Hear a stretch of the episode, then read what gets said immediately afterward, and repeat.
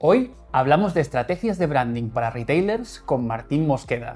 Martín es CEO y cofundador de Branded House, una consultora creativa estratégica que, entre otras cosas, ayuda a marcas de retail con su estrategia de branding. Además, tienen una vertical de ropa laboral con la que diseñan y suministran equipos de trabajo a las marcas con las que trabajan. Ha sido precisamente esta vertical la que me ha permitido conocer a Martín Mosqueda, ya que utilizan Stock Agile para sus operaciones. Martín nos contará qué se esconde detrás de una estrategia de branding exitosa y nos compartirá su experiencia creando marcas y llevándolas al siguiente nivel. Empezamos. Te damos la bienvenida a Entre Cajas, el podcast de Stock Agile en el que hablamos sobre negocio, producto y tecnología con las personas que impulsan el sector.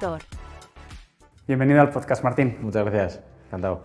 Bueno, lo primero que te quería preguntar, cuéntanos un poquito qué es Branded, Branded House. Sí, a ver, a ver si consigo sintetizarlo bien, que son muchas cosas. No, eh, nosotros ahora nos definimos como consultora creativa estratégica Em, y hacemos tanto la parte de desarrollo de branding en general en su amplio sentido, que hablaremos hoy bastante de ello, em, naming, identidad corporativa en general, como desarrollo de producto digital, e-commerce y, websites, y eh, desarrollo de producto físico, que es una de las principales áreas de negocio, que es un poco de, donde nacimos, sobre todo especializado en moda, que es un poco consultoría textil, por decirlo de alguna forma, ayudando a las empresas a, a desarrollar sus colecciones de merchandising o de uniformes. Genial, sí, yo sé que vosotros hacéis muchísimas cosas en Branded House. De hecho, tú también eres una persona muy inquieta, sé que tienes también un grupo de música, eres batería, o sea que realmente eh, tocas muchos palos.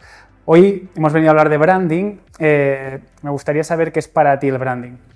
Vale, el branding, bueno, para mí, para nosotros, también ahí hablo un poco por, por, por todo el equipo, sobre todo por, por Ferry, que es nuestro director creativo en, esa rama y y bueno, que nos admiramos mucho, obviamente, mutuamente.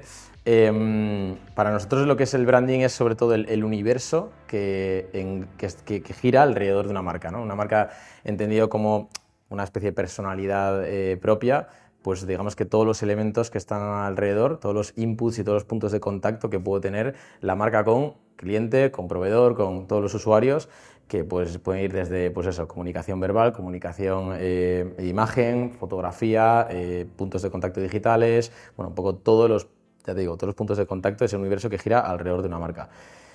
Nosotros, em, sí que te diría que, no voy a decir a diferencia de, porque sí que realmente es una tendencia, te diría, de cada vez más de, nuestro sector, pero sí que a veces parece que el branding o la, imagen de marca es muy... Em, eh, cosmética, por así decirlo, o simplemente fachada, no es ponerlo bonito y ya está. Nosotros defendemos unas marcas, un branding eh, como estrategia, como en el centro de las propias empresas, ¿no? Y, bueno, y ya te digo, como muy funcional. Entonces, eh, sí que es verdad que por eso la, unión del término creativo y estratégico nos parece como la, mejor definición porque al final creemos que eso, que el branding es ese universo alrededor de la marca pensado desde la creatividad y la estrategia, ¿no? que combina esos dos mundos porque, pues eso, porque es un poco la, definición que creemos correcta. Lo, otro puede ser branding, sí, pero desde nuestro punto de vista igual es más identidad corporativa a secas y no branding entendido en su amplio eh, concepto. ¿no?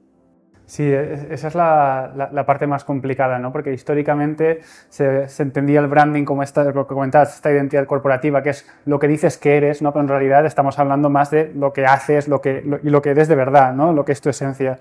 Y mm, eso creo que es, es, un cambio de, mentalidad que a mucha gente todavía no lo ha hecho, aunque tú que estás dentro del mundo del branding dices que ya todo el mundo va hacia esa dirección, todavía hay mucha gente que piensa en colores, piensa en mensajes corporativos, piensa en, logotipos. No, y, esa parte es importante. ¿eh? Lo, que pasa es que sí que es verdad que también tiene sentido con el propio, la, propia historia. ¿no? Si lo piensas a nivel evolución históricamente, el arte estaba mucho antes que las marcas, ¿no? que el capitalismo, por así decirlo. Entonces, de alguna forma que como que los primeros diseñadores eh, era desde un prisma también muy artístico, ¿no? Eh, em, no siempre, porque los ingenieros también estaban y los arquitectos de hace muchos años y podrías meterlos un poco dentro del tema del, mundo de los diseñadores, ¿no? Pero al final, bueno, nosotros ahí también somos bastante defensores de un poco la mentalidad de Cruz Novillo, precisamente, que también admiramos muchísimo todo su trabajo, toda su trayectoria, todo lo que ha hecho, que dice eso del arco y la, la diana y el, arco, ¿no? de, de un artista eh, o sea, un diseñador eh, tensa el arco, lanza la flecha y trata de acertar en el centro de la diana,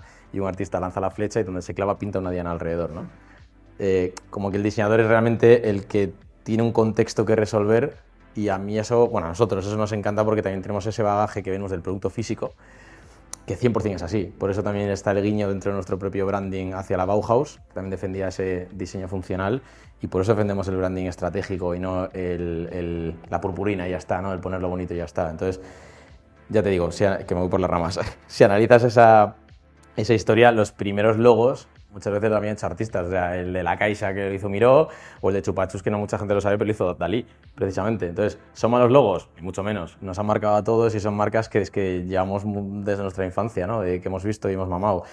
Pero es cierto que, bueno, quizá no se tenía en cuenta lo que actualmente eh, engloba esas marcas, pero también han sabido evolucionar con ello. Han generado todos esos materiales adicionales que han ido necesitando con el paso de los tiempos y también la marca siempre está viva. Con lo cual tampoco hay mayor problema en que el primer logotipo lo hiciera un artista o se tirara desde ese prisma más artístico y luego eh, evolucionara, porque ya te digo, es lo, yo creo lo bonito, que, que, ¿no? que esté en constante evolución, igual que nos tenemos que adaptar todos al futuro que Dios sabe lo que será, un metaverso, lo que sea, y ahí las marcas tienen que saber adaptarse también. ¿no?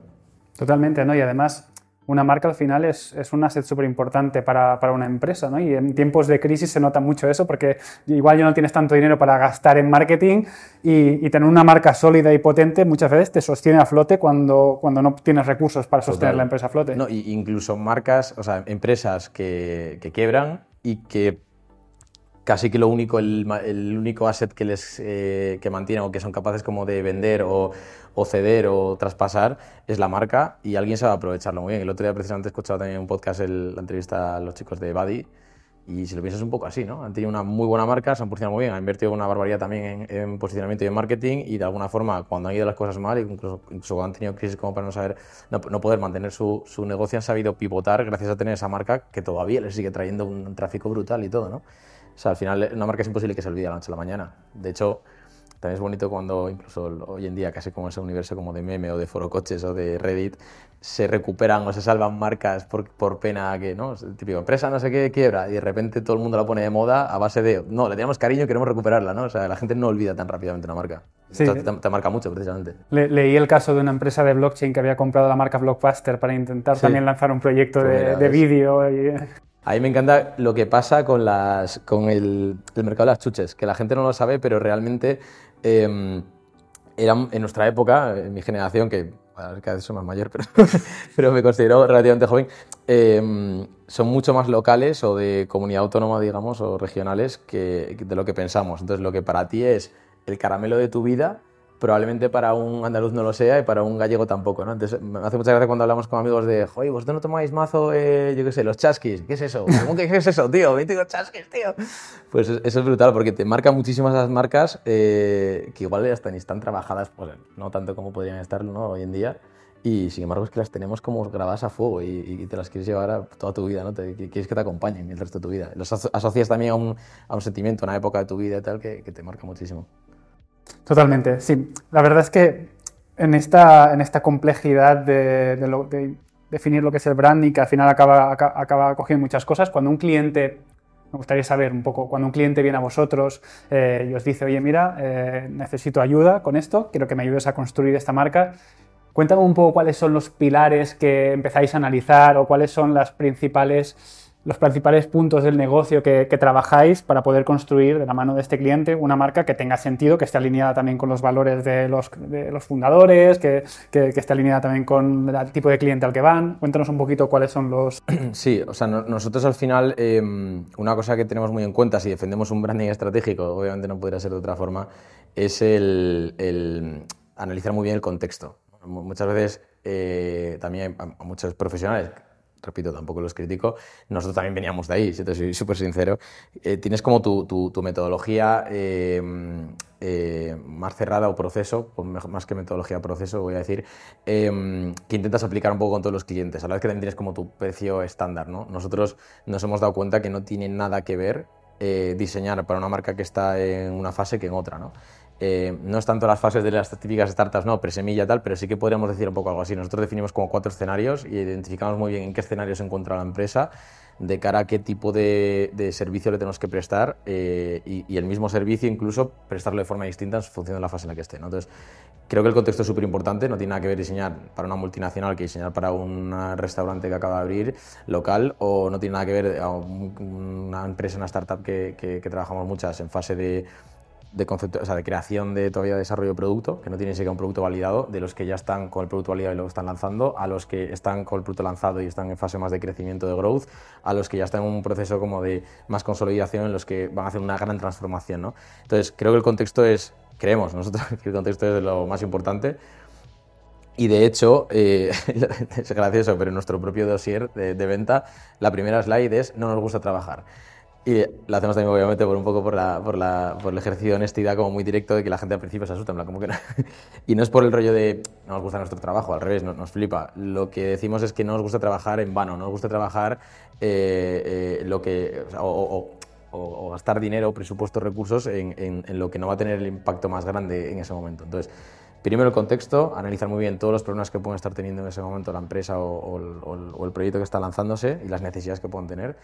Y si al final la economía es eh, eh, gestionar unos recursos limitados, toda la vida ha sido eso, pues aquí pasa lo mismo. No, va de cobrar mucho o poco, va, más de decir, oye, con el presupuesto que haya, el que sea, realmente porque hacemos cosas con, con todos los tipos de presupuestos, eh, cuál es la mejor, eh, lo, el mejor proyecto por el que podemos empezar, ¿no? identificar muy bien cuál es la cosa que más impacto puede conseguirles a corto plazo. Y esto nos pasa muchísimo de clientes que nos llegan. Por eso también eh, eh evitamos, desde el primer día hemos tratado de alejarnos del término agencia y, y, y, abrazar un poco más el término como consultora, que luego también tiene otras implicaciones también peyorativas que no nos gustan.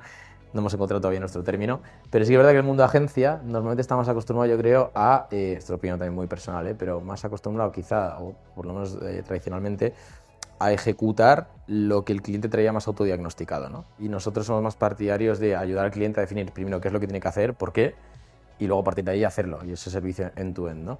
Entonces, eh, básicamente, cuando, cuando analizamos esos problemas y tal, eh, nos pasa muchísimo, como decía, el decirles que no a los clientes, no, no de no trabajar con ellos, sino lo que me has pedido no es lo que vamos a hacer. Por ejemplo, eh, muchísimos llegan con el problema de quiero una web nueva eh, y todos quieren pues, la web de Apple o la web de Zara si son un e-commerce. Todos, todos no, pero te con eso. Y muchas veces dices, tu web no está mal, está en Shopify, una herramienta que nosotros trabajamos muchísimo y somos súper defensores de ella por lo que, por lo que implica. ¿no?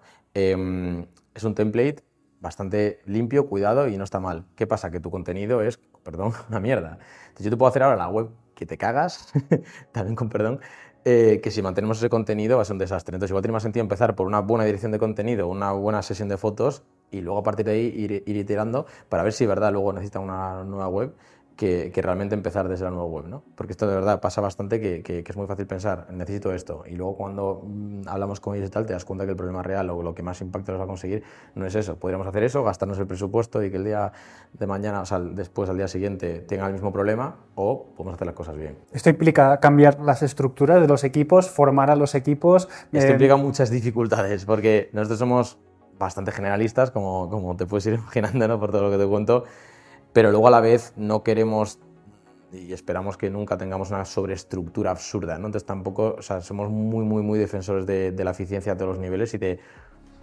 maximizar el output con el menor presupuesto.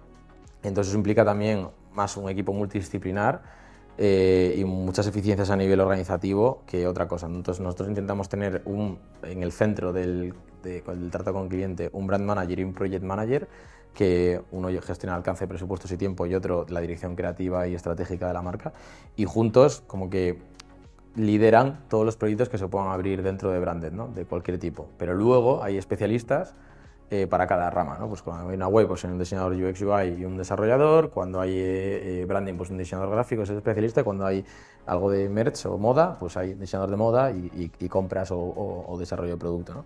Entonces ya te digo, implica muchos retos a nivel empresa porque nos ha costado mucho llegar a conseguir la y poderla, eh, obviamente, mantener la estructura necesaria para poder ser tan generalistas.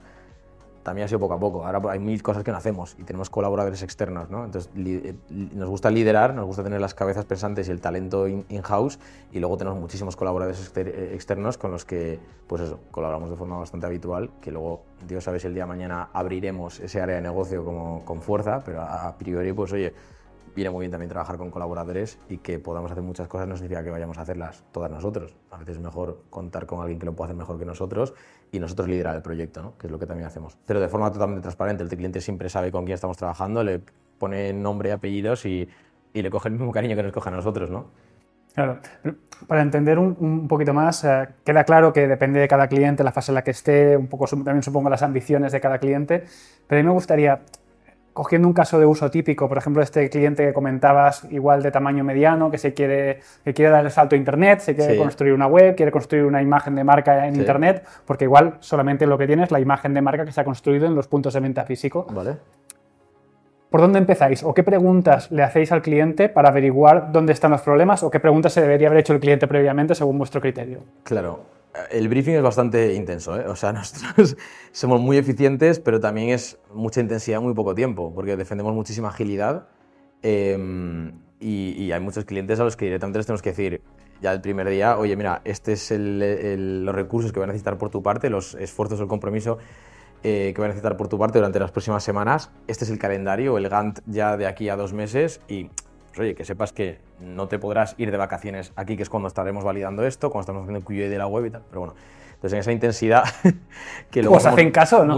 sí, pero porque, pero porque nos, también nos hemos dado cuenta que no podemos... Nos adaptamos al 100% al cliente, pero nos hemos dado cuenta que no podemos adaptarnos a todos los clientes. Entonces, si tú no tienes de primeras ese compromiso, como mínimo agilidad no vamos a tener. Entonces es mejor hacer ese ejercicio de honestidad, decir, yo voy soy capaz de cumplir estos plazos, ahora necesito que tú también te comprometas a los tuyos, porque esto es como todo. O sea, si tú contratas a, una eh, cuadrilla de, para una reforma de, o una construcción de un edificio, lo que sea, de una casa, una reforma, y, luego no les estás dando indicaciones o, yo qué sé, no llegan los materiales durante tres semanas, pues te van a cobrar las tres semanas que, que han estado brazos cruzados. Nosotros nunca hemos querido hacer eso, por eso nos anticipamos a vamos a ver, yo voy a estar a tope, yo aquí me comprometo a enseñarte el prototipo de la web, con lo cual tienes estos días para revisión y si es más tarde, pues entonces ya puede ser que se retrase muchísimo el proyecto porque ya me entran otros proyectos y yo contaba con esta disponibilidad. ¿no?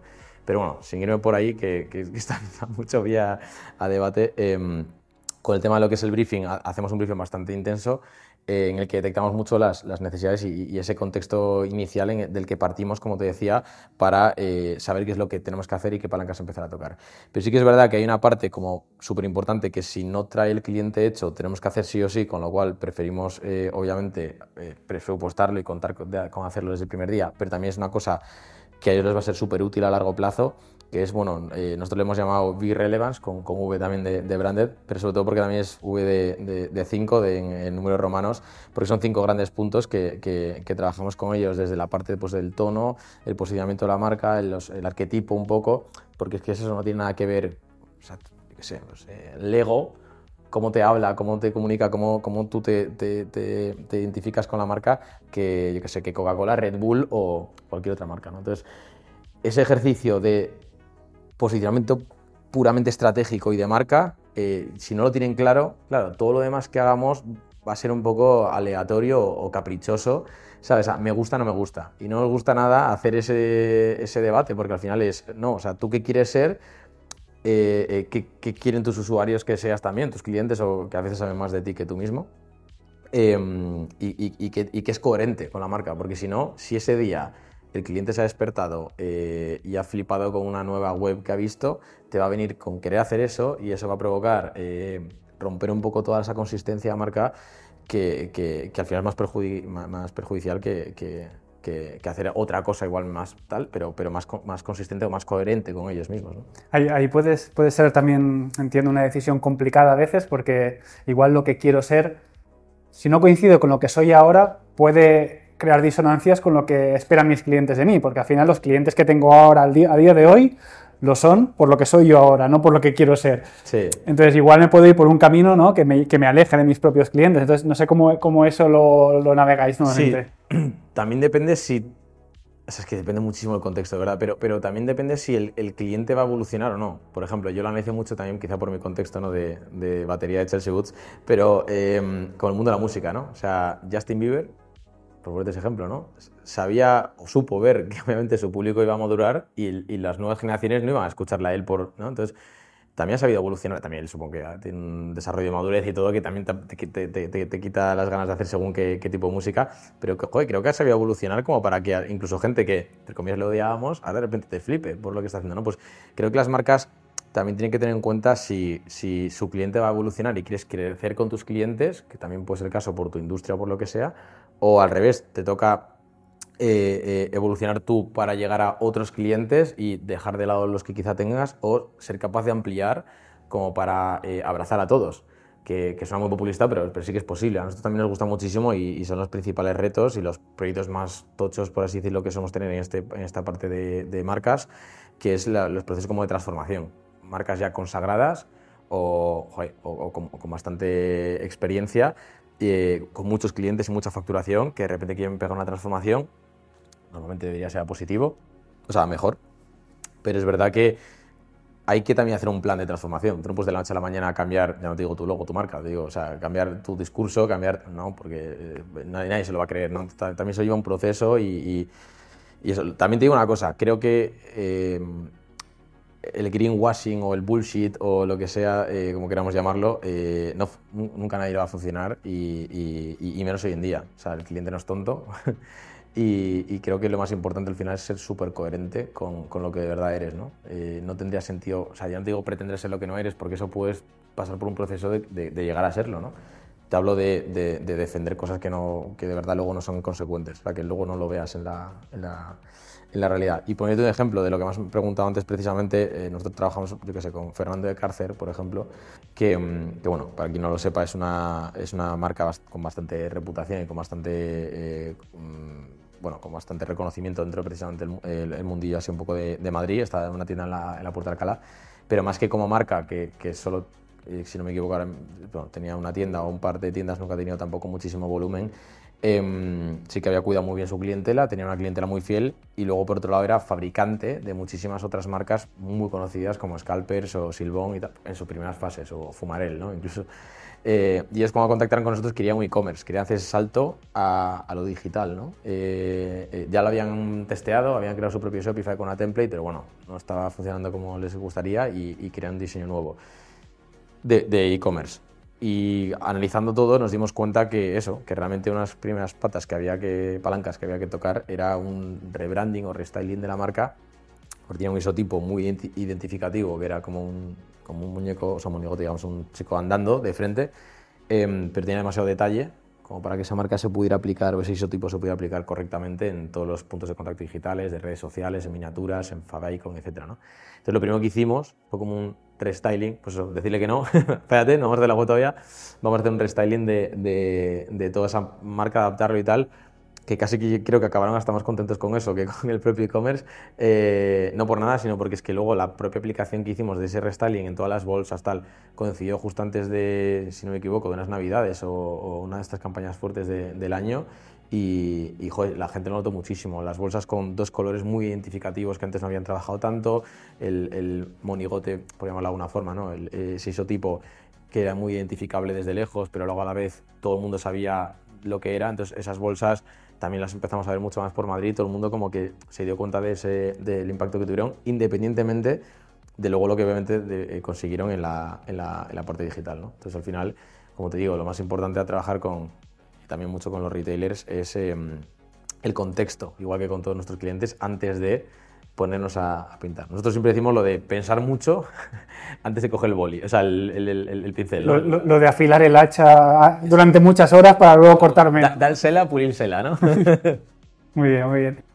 Y claro, entiendo que el momento de dar este salto al mundo digital para muchos ha sido una, una buena excusa, un buen momento para realmente plantearse, oye, había construido realmente una marca, eh, necesito darle una vuelta. Igual en el caso que tú comentabas ahora, sí que ya tenía una marca construida, pero para muchos seguramente este paso al mundo online ha sido un momento de, introspección y decir, oye, a ver, ¿qué marca quiero construir? ¿Qué imagen quiero dar al mundo? Sobre todo por el altavoz que te da también, ¿no? A mí me gustaría también entender, saber, para vosotros, eh, cuál es la clave o las claves para mantener esta consistencia a lo largo de todos los canales, ¿no? Porque hay mucha gente que cuando empieza, abre canales de redes sociales, por ejemplo, dice, a ver, ¿en qué tono se habla aquí? ¿En plan broma? ¿O aquí hay que bailar? Pues yo bailo, ¿no?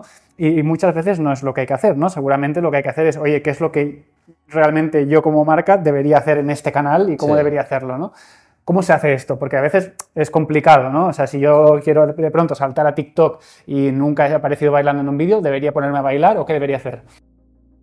Yo diría, es importante la consistencia, eh, pero no tanto la consistencia entre canales que, también, eh, sino sobre todo la consistencia en tu marca, pero diría que es más importante la coherencia y la continuidad por decirlo así un poco en terminología como específica, pensándolo mucho, la coherencia por el hecho de que em, lo que es muy fácil que pasa, por un lado tienes que unir dos mundos, ¿no? O sea, la, mm, el posicionamiento que quieres con la marca, el tono que quieres con la marca y lo que quieres construir con esa marca.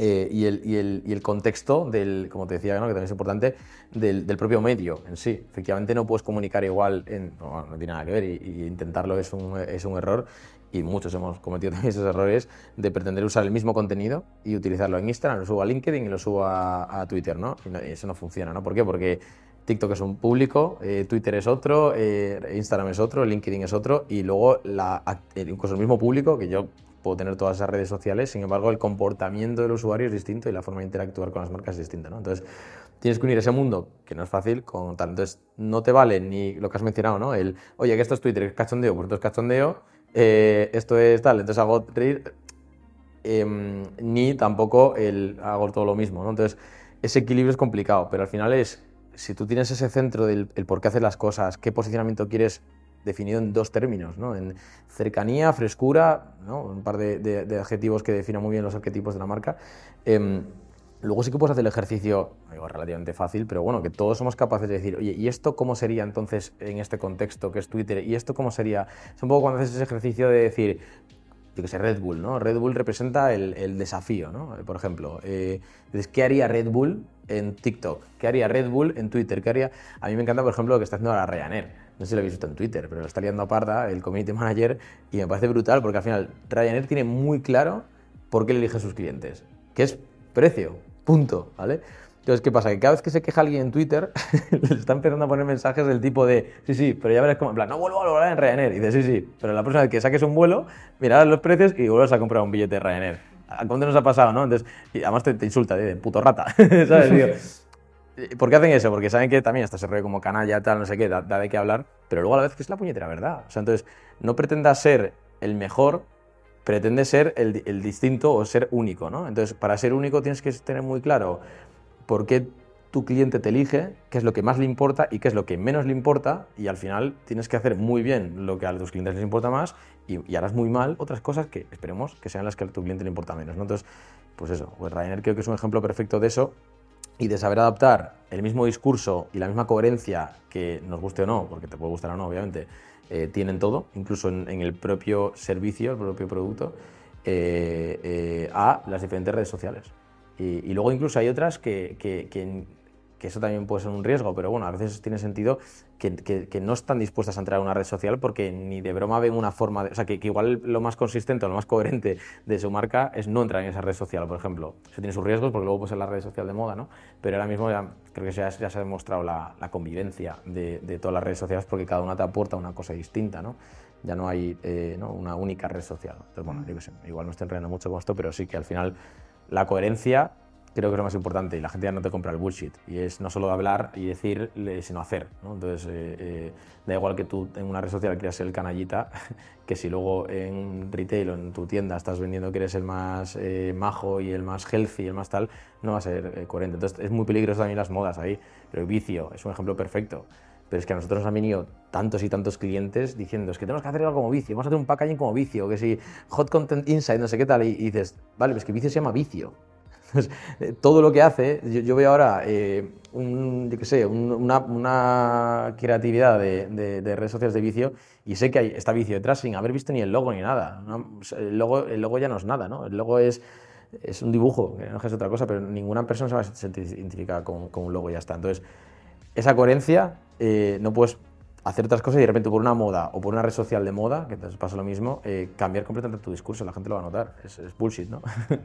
No, yo creo que ayuda bastante entender a las marcas como, una persona, ¿no? Y lo que tú decías, ¿qué, ¿qué, haría yo en esta situación? Yo no me comporto igual en el trabajo que en una cena de familia, que jugando con mi hijo, ¿no? Pero, pero sigo siendo la misma persona. Lo que no puedo hacer, ¿no? Lo que dices tú es, eh, aunque yo no venga con leggings a hacer ejercicio a, trabajar, si soy una persona healthy, cuando venga a trabajar, igual haré ciertas cosas de forma diferente, ¿no? Sí, pero igual que pasa con las personas, pasará con las marcas, ¿eh? también te digo. O sea, yo conozco tantos y tantos amigos que que sí que son un poco así. Un día le da por el CrossFit y son los más de y al día siguiente son el, el, no, el hippie y tal. Entonces, bueno, no sé, que, creo que eh, puede pasar. Lo que pasa es que efectivamente por nuestra forma de hacer las cosas no queremos que tenga sentido. Sobre todo, te decía, Bueno, es que seguramente a ese amigo tuyo no le aceptarás consejos sobre ser hippie si sabes que cada dos días ha cambiado. Esa es la cosa. Y probablemente no, de verdad, luego no abrace una comunidad muy grande de eso, porque no cuando vas dando palos de ciego muy rápido, ¿no? es, muy, muy, fácil pues, marearse. ¿no? Entonces, creo que, como te decía, coherencia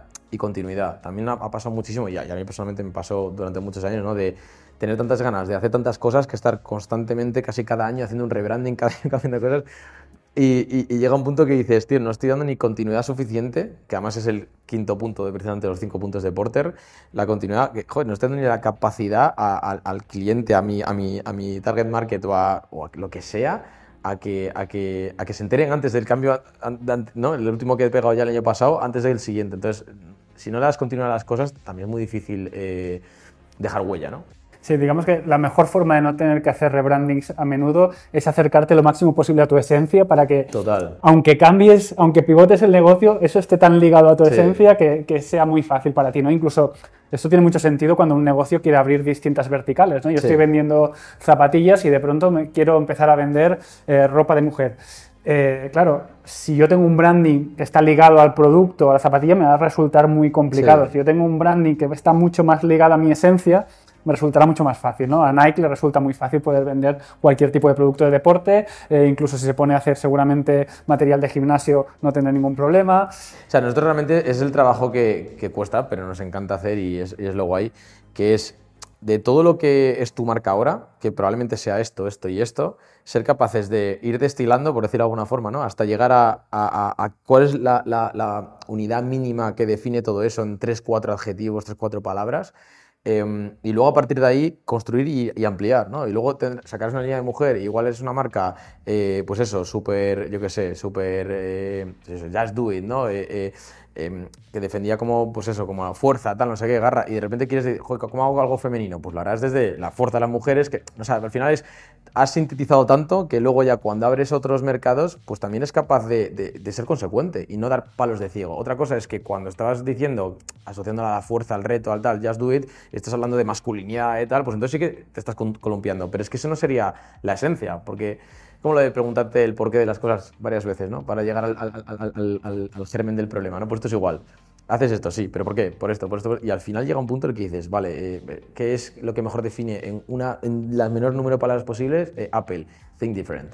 Y luego te podrá hacer productos, servicios, eh, yo qué sé, tarjetas, ahora que están haciendo y por todos lados, pero ¿qué está haciendo? Ayudarte a pensar distinto a partir de un diseño muy bonito, ¿qué tal? Bueno, pues eso es lo, eso es lo guay, ¿no? Que es un reto, ¿eh? también te digo. Esto es lo que le hacéis cuando os vienen pidiendo un e-commerce, ¿no? ¿Por qué? ¿Por qué un e-commerce? no, porque quiero... pero, muchas veces sí que pasa eso, ¿eh? Dices, ¿y por qué quieres hacer esto? Pero no lo preguntamos tampoco en forma muy, muy incisiva o, agresiva, ¿no? Pero sí que somos súper transparentes, súper directos, súper honestos. Eh, y sí que decimos, oye, ¿por qué esto? Y de repente dicen, no, porque...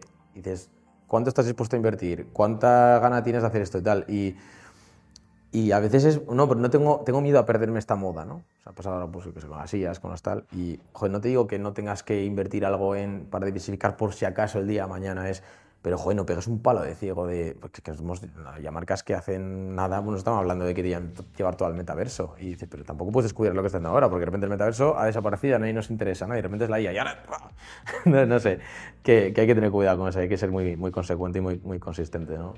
Aparte de los errores que ya hemos comentado, ¿cuáles dirías que son los fallos típicos que, os encontráis eh, que tienen las marcas cuando llegan a vosotros o las no marcas cuando llegan a vosotros? Eh, cosas que han intentado previamente antes de acudir a vosotros que no les han funcionado, un poco para, ahorrarle ese trabajo a los que nos estén escuchando. O sea, yo te diría que justamente lo que acabamos de hablar, o sea, el, o sea, que, que, a la vez, repito, eh, yo mismo he cometido muchísimos años de vida esos errores y, y todos lo hemos hecho. ¿eh? Em, y, estamos súper a favor del cambio, o sea, me refiero que cambiar también es positivo y evolucionar más. ¿eh? Pero sí que es verdad que, que, bueno, hay que tener un cierto plan o una cierta organización previa. ¿no? Entonces, em, pero te diría eso, esos palos de ciego, como quien dice, o esos eh, giros de timón como muy drásticos. Em, y sobre todo, claro, cuando no te funciona algo es muy fácil pensar eh, todo está mal, tal. Y entonces y al final es, eh, eh, vas dando esos, esos, golpes de timón intentando subirte a las modas que lo que pierdes completamente es esa credibilidad. Entonces, por ejemplo, vemos muchas marcas que lo que están buscando es eh, lo que, a través de lo que es tendencia y tal, eh, pretenden estar en el top of mind, como quien dice, ¿no? de, los, de los clientes, de los usuarios, y, igual es un poco hasta ridículo por el tamaño que tienen, que hablamos antes de contexto, ¿no? Em, cuando quizá lo que tienen que pelear o lo que ya tienen incluso es que están en el top of heart, no en el top of mind. Pero, por ejemplo, decía, el otro día precisamente Ferry em, eh, con el tema de, la peluquería de barrio, ¿no? o, el, restaurante, de, o sea, el bar de confianza tuyo, ¿no? de, tu, de tu zona o de tu, ciudad natal o lo que sea. Joder, ese, absurdo, siquiera como así, absurdo pretender que esa persona esté como el top of mind de tal, pero está en el top of heart. Entonces, probablemente en, ti sí que ha generado ya eh, ese impacto brutal a la hora de tomar decisiones según qué cosas y, te, ha ganado completamente, o sea, se ha ganado completamente tu confianza, ¿no? Entonces, eh, creo que eso es más importante que, intentar estar en las modas, ¿no? Y, al final, em, por otro lado, pretendiendo estar mucho en las modas, es muy fácil, y esto le pasa a muchas marcas, que descuidan lo que es el producto. Y no podemos olvidarnos que el producto o el servicio que prestas es lo primero. O sea, nosotros podemos, como te decía, ¿no? Es todo el universo alrededor de una marca. Pero, pero joder, lo primero que tienes eh, tal es un producto o servicio. Entonces, te pueden pasar dos cosas que que nos, pasa, y estos son los dos principales errores que también podemos detectar, los que son lo que llamamos un em, preciso envoltorio de nada, eh, el coche de Homer, que también hablamos a veces, que cogemos la, metáfora de Dani Saltarén, a que también admiramos mucho, em, que es ponle todo, ¿no? Eh, y todo será muy bonito y tal, pero luego eh, es, un desastre, no funciona en conjunto, ¿no? Entonces, esto pasa muchísimo pues también los que son muy bonitos, muy, muy guay todo, muy a la moda y consiguen que les funcione y tener un canal de adquisición tal, pero luego por eso el producto es una mierda, entonces ya nadie va a volver, entonces ya te has cargado todo. Em, y luego hay los otros que, joder, pues tiene más sentido y, desde nuestro punto de vista em, es más fácil de resolver o más fácil hacer nuestro trabajo o mejor, que es tengo muy buen producto, tengo muy buen servicio, llevo muchos años haciéndolo bien, pero tengo eh, muy poca clientela y a partir de ahí tengo que ampliar. Bueno, pues ya podemos hablar de construir branding, a crecer a largo plazo pero, pero ya tienes un buen producto validado, ¿no? O sea, una, una, una buena base y un buen core, que es lo más importante. Pero eso, no, no, no, nos gusta nada y hay muchos clientes que de verdad, que, joder, estoy aquí despotricando, no me gusta nada lo que, lo que es despotricar nuestro mundo también de los, de los clientes, ¿no? Estamos súper en contra de eso. Pero no, pero lo que sí que puedo decir, me has preguntado los errores, ¿no? pero sí que, sí que puedo decir que, que tampoco mola cuando, cuando pretenden, eh, y no voy a decir clientes, sino voy a decir personas, que, se piensan que por invertir mucho más en ti o en marketing o en marca o en tal, ya, ya les vas a hacer el negocio. Si fuera tan fácil lo haría yo. O sea, tú tienes que tener muy buen producto, muy buen servicio y luego yo te podría ayudar a amplificarlo. Pero si solo, si solo estuviera en mi mano, o sea, en nuestra mano, en hacer una marca, una buena campaña, y ese fuera el negocio porque tú no vas a hacer nada o no quieres hacer lo que también hay gente que lo piensa, para eso le diría yo. ¿Por qué no monto yo una charcutería pues, o una multinacional? No, pues, pues, no es tan fácil, no es tan fácil. O sea, hay una parte muy gorda de, producto, de empresa, de, eh, pero bueno, eh, sí, o sea, eh, al final los errores principales te diría que son un poco, un poco esos, el, pretender, eh, aparte de los que hemos mencionado antes, eh, la falta de coherencia, la falta de consistencia, la falta de, continuidad, pero al final es un poco todo lo mismo, ¿no? que es pretender ser lo que no eres, pretender vender en un lado a una gente una cosa y a otro otra, y todas esas cosas te diría que son los principales errores un poco más, más comunes. Genial. Y para aquellos que estén más o menos convencidos con, con el discurso que, que, nos has dado sobre la importancia del branding, eh, también me gustaría saber cómo vosotros luego le demostráis a los clientes el impacto que tiene los cambios que habéis hecho, ¿no? Porque medir el branding es una cosa súper complicada. Súper complicado, o sea, es awareness puro y, o sea, para empezar, no creo que nos toque eh, demostrar eh, el, impacto, eh, o sea, sí que nos toca, pero entiéndeme, al principio. Es decir, si... Una vez ya lo habéis vendido ya no hace falta. No, no, no, no. Ojalá fuera... No, no, no pero nos, nos, ha, o sea, nos ha pasado también muchos años de nuestra vida que em, había clientes a los que nosotros teníamos que convencer para hacer ciertas cosas. Y luego era hasta todo peor, porque, bueno, no, no con todos, ¿no? Pero pero no tiene sentido que yo te tenga que convencer, ya no te digo trabajar conmigo, eso sí que puedo convencer, pero si después de contarte los problemas que puedes estar teniendo, em, aproximarte un poco también con caminos creativos y tal, eh, lo que podríamos estar haciendo, eh, si luego aún así tú pues eso, no, lo valoras hasta el punto de que también, pues eso, no estás ni, ni, dispuesto a invertir un euro en eso o tal, no tiene sentido que empecemos el proyecto, porque lo hemos hecho en el pasado y al final va a llevar a que siempre, hay un tema de expectativas, ¿no? Siempre te va a parecer mucho cuando tú no estarías dispuesto a pagar nada por eso, ¿no? Entonces, ahora dicho esto, ¿cómo se mide el impacto del branding? O sea, hay una parte que es a largo plazo, por supuesto, pero luego creo que hay un par de cosas súper importantes, que hay una parte a corto que ya se nota y el cliente lo nota. Y eso es muy gracioso los clientes que menos convencidos estaban de según qué cosas y igual es su tío Pepito el que le, ha llamado para decirle, oye, he visto justamente tal, qué guay lo que habéis hecho nuevo y tal, o igual es simplemente que también algún input, un KPI muy claro, como puede ser, eh, he crecido en seguidores, ¿no? Pero a veces es más sensación del propio empresario, el propio cliente, que dice, joder, es que mola mucho más, me lo está diciendo muchísima gente tal. Y hay una parte muy a corto plazo que se nota, que yo qué sé, el otro día, por ejemplo, Ferry decía la frase que me encanta de mm, dices, cuando una marca está bien trabajada y hay una narrativa consecuente y, está todo bien trabajado, te puedes imaginar hasta cómo huele la tienda. Entonces, esto los clientes a veces lo, notan. Después de haber hecho todo ese trabajazo, que además no es como todos los consultores, no, no es eh, decirte yo lo que tienes que hacer, es ser capaz de ayudarte a ti a encontrar lo que de verdad eh, quieres ser, ¿no? Entonces somos un apoyo, no somos los, los que... Entonces, en ese apoyo al final conseguimos de verdad, o yo quiero pensar que, la mayoría de veces, em, que conseguimos hacer algo con lo que tú también comulgas, por supuesto, porque si no, no va a funcionar, que a ti también te gusta, que a ti también tal. Y entonces, ese primer trabajo, al, concluirlo, ya de primeras el cliente percibe eso y dice, wow, es que ahora siento que efectivamente me puedo imaginar cómo sería una tienda mía en no sé dónde, me puedo imaginar cómo eh, yo haría no sé qué, cómo, cosas tan absurdas como cómo haría un evento o un torneo de golf que, que, sé, que se le va ocurriendo sobre la marcha, ¿no? Entonces, eso ya de primeras lo nota.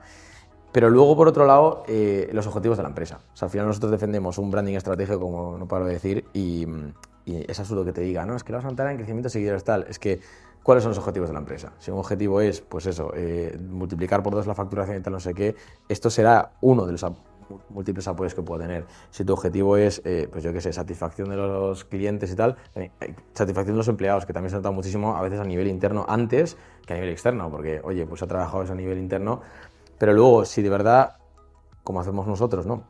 No diseñas igual, eh, o sea, que diseñas completamente distinto eh, o, haces cosas completamente distintas en función del escenario en el que se encuentra la empresa, probablemente también lo que consigas es eh, darles un, diseño, un sistema de diseño, un sistema operativo tan funcional y tan útil que ya te digo que lo notas en, resultados con impacto a muy corto plazo. Muchos clientes no solo vienen queriendo trabajar un restyling o un rebranding de la marca, eh, por, necesidad o, por, porque, o, porque ya les toca, sino porque, o sea, sino también por, necesidad pura de los assets o los materiales internos para poder trabajar ellos. Entonces, cuando lo hacemos bien y creamos ese sistema de diseño, creamos eh, un sistema operativo escalable para ellos, para que luego de verdad se empoderen y no generar dependencias, muchas veces, aunque el restyling de la marca sea mínimo, que alguna vez ha pasado, ¿no? que tampoco hay mucho que tocar y se adaptan cuatro cosillas, lo que sí que hacemos nosotros, creo que con bastante éxito, es darles todos los materiales que necesitan para trabajar de forma completamente independiente. Entonces, ese impacto lo notan súper rápido. Dice, joder, es que antes perdíamos un tiempo de brutal en hacer presentaciones porque, claro, tenemos que hacerlas hasta no sé qué, y ahora,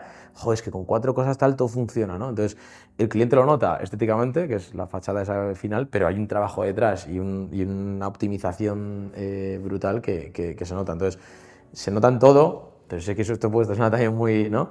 Pero es que de verdad también diría que, está demostrado que las empresas que invierten en creatividad crecen más rápido, que los usuarios hoy en día eh, lo perciben, pero sobre todo te lo diría, ¿eh? si se trabaja de verdad desde la mentalidad estratégica, porque también te digo, hoy en día no vale solo hacerlo bonito, eh, ponerlo bonito. Eso es relativamente fácil y más ahora con las IAS precisamente es relativamente, relativamente, fácil aspirar a ponerlo bonito muy rápidamente. Es mucho más. Entonces, mm, Mm, no podríamos, es absurdo decir que no, lo primero que se nota, lo que más se nota del branding es que luego todo el mundo dice, qué bonito. No, porque eso no valdría para nada, es que estaremos haciendo mal nuestro trabajo.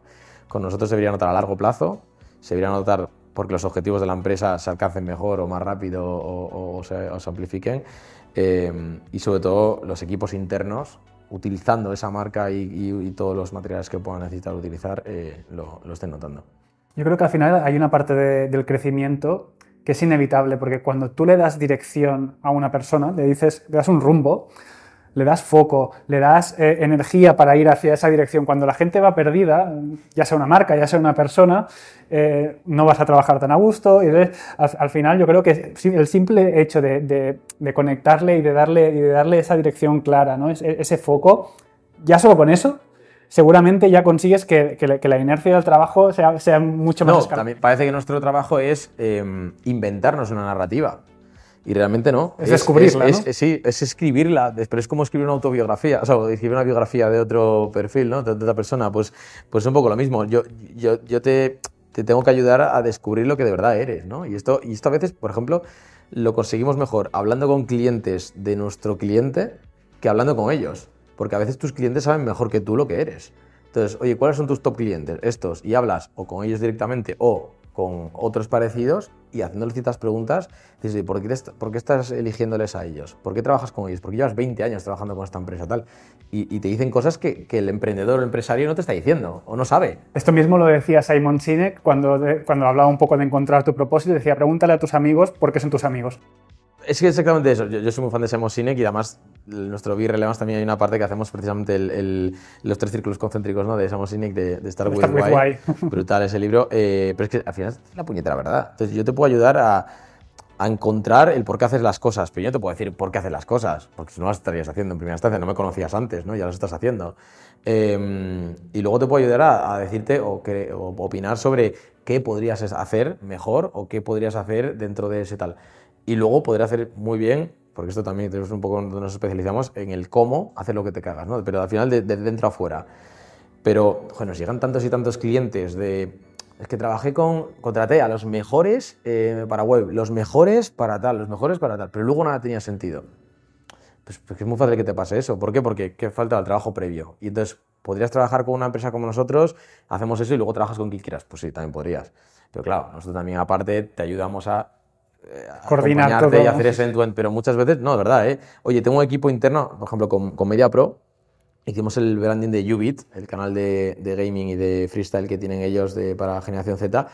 Ellos ya tenían, obviamente, dentro de Media Pro y dentro de Ubit, eh, un equipo bastante tocho de, de, diseño. Entonces no era necesario eh, que les presupuestáramos todos los entregables, materiales tal, que era una barbaridad lo que habría que hacer. Imagínate, banners, eh, flyers, tal, les hacían eventos, hacían eh, canales de YouTube, todo, ¿no? O sea, bueno, digo, de todo, streaming.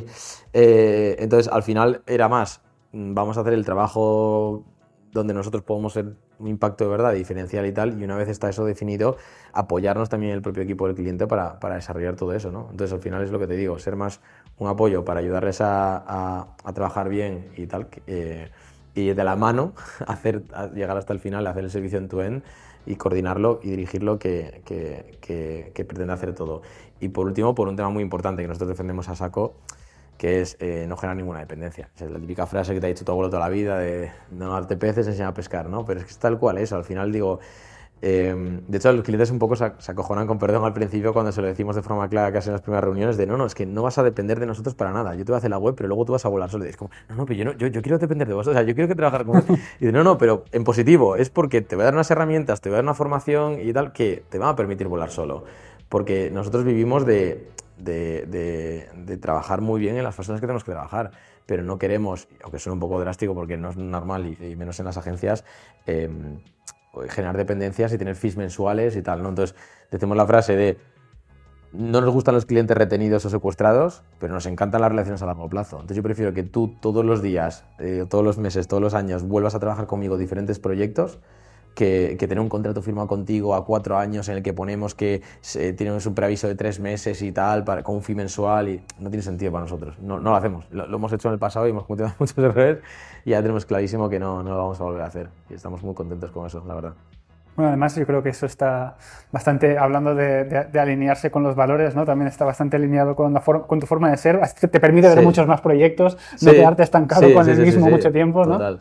No, y porque eh, la estructura que tienes que tener como empresa, el posicionamiento, la visión y todo, desde mi punto de vista tiene que ser muy distinto. O sea, en ese caso tiene mucho más sentido entonces qué es lo que pasa, ¿no? La mayoría de casos, especializarte por industria, una vertical o... Nosotros no queremos eso y creemos que aporta mucho más también precisamente esa visión como muy holística, muy amplia, muy eh, flexible eh, de diferentes industrias y diferentes proyectos y todos los tamaños que, que, que pretende especializarte en una cosa muy concreta y porque ahí serás muy bueno ejecutando, ¿no? O sea, pero, pero, pero peor consultor porque estarás viendo menos cosas, estás más sesgado, ¿no? Entonces la consultoría, como decimos nosotros, la consultoría, consultoría estratégica o la estrategia, mejor dicho, si no es global, no es estrategia. Entonces no te puedo vender consultoría estratégica de web, haciendo la web. Te puedo vender una, joder, servicio de consultoría tecnológico, servicio de consultoría informática, ¿no? Pues con todo. Entonces, si, si hablamos de, creatividad, de, consultoría creativa estratégica, de creatividad estratégica o diseño estratégico, eh, si no es global, no sea estratégico. Eh, y una vez hacemos eso, ya podemos hablar de ejecuciones y todo lo demás. Genial, Martín. Oye, pues vamos a terminar ya.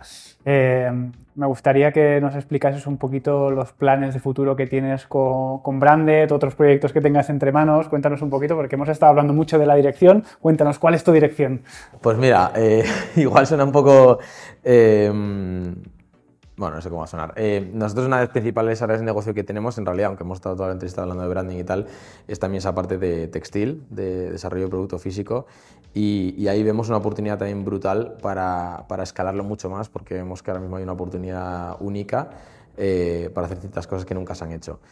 Y ahí lo que nos está pasando es que, por darte un poco cifras así rápidamente, ¿no? Eh, en España, solo en España, ¿eh? y nosotros trabajamos internacionalmente, pero digo, solo en España hay eh, alrededor de, o sea, más de 270.000 restaurantes y bares, ¿vale? No, realidad, también tenemos el récord, ¿eh? O sea, de, de, más restaurantes por metro cuadrado, más restaurantes por habitante, ¿vale? Normal, o sea, hay bares, perdona. 200, más de 270.000, de los cuales alrededor del 80%, entre el 80 y el 90, son restauración independiente, es decir, eh, autónomos y pymes que tienen uno o dos locales eh, y luego el resto, el 10-20% restante son cadenas. ¿vale? Eh, nosotros en Branded, por los mínimos que hacen falta para desarrollar producto físico completamente custom, em, estamos focalizados más a cadenas y a grandes, y a grandes eh, marcas eh, con, con, muchas franquicias o con muchos locales, hoteles y restaurantes. Y, y nos hemos dado cuenta que, joder, que estamos teniendo que decir que no a muchísimas eh, otras empresas, pymes y autónomos, que, que tal. Entonces, bueno, básicamente, aparte de escalar mucho la parte de fashion en la parte de cadenas esto a nivel internacional, que ya lo estamos haciendo, eh, vemos una oportunidad bastante guay para, en vez de servicio, que es lo que vamos haciendo toda la vida, eh, crear nuestro propio producto. ¿no? ¿Esto qué quiere decir? Pues nuestra propia marca de, de, uniformes de, personalizables. Una solución escalable, eh, online y, sin mínimos o con mínimos mucho más bajos para permitir darles una solución de calidad y, guay a, todas estas empresas. Y bueno, le hemos llamado Resolution, Resolution, eh, y estamos todavía en desarrollo un poco de la campaña de lanzamiento pero bueno, ya tenemos muchas ganas de, hacerlo dentro de poco y te diría que pues por ahí va a ir sobre todo los tiros, mucho en, fashion, mucho en tal, que también nos abre mucho las puertas de todo lo que es servicio, que, que, sobre todo tiene sentido también trabajar desde España, porque creo que también mucho talento creativo. Y ya te digo, las mejores agencias de, de diseño eh, y de branding a nivel europeo eh, tienen grandes sedes en España y el 90% de los proyectos los tienen fuera de España. Y, y es porque, bueno, a veces también eh, aquí cuesta un poco valorar más la parte creativa, aunque poco a poco también cada vez más y los propios clientes, con lo cual eso. Te diría tres palabras, pues internacionalización, eh, la parte moda y también producto de cara a esas eh, pymes y autónomos, un poco los planes de futuro de Brander. Genial, pues espero que sean todos un éxito. Esperemos que sí. Te deseo muchísima suerte y nada, espero que vengas a contarnos eh, tu historia más adelante de cómo te ha ido con Resolution. Y con Stock Agile también. sí, también. esto, no, lo hemos mencionado, ¿no? pero nosotros nos hemos conocido porque sois clientes de Stock Agile y trabajáis por toda la parte de venta mayorista de todas estas prendas de ropa que, diseñáis para, para marcas. ¿no? Eso es, eso es. Genial, pues nada, Martín, muchas gracias. Encantado, muchísimas gracias a vosotros. Hasta luego.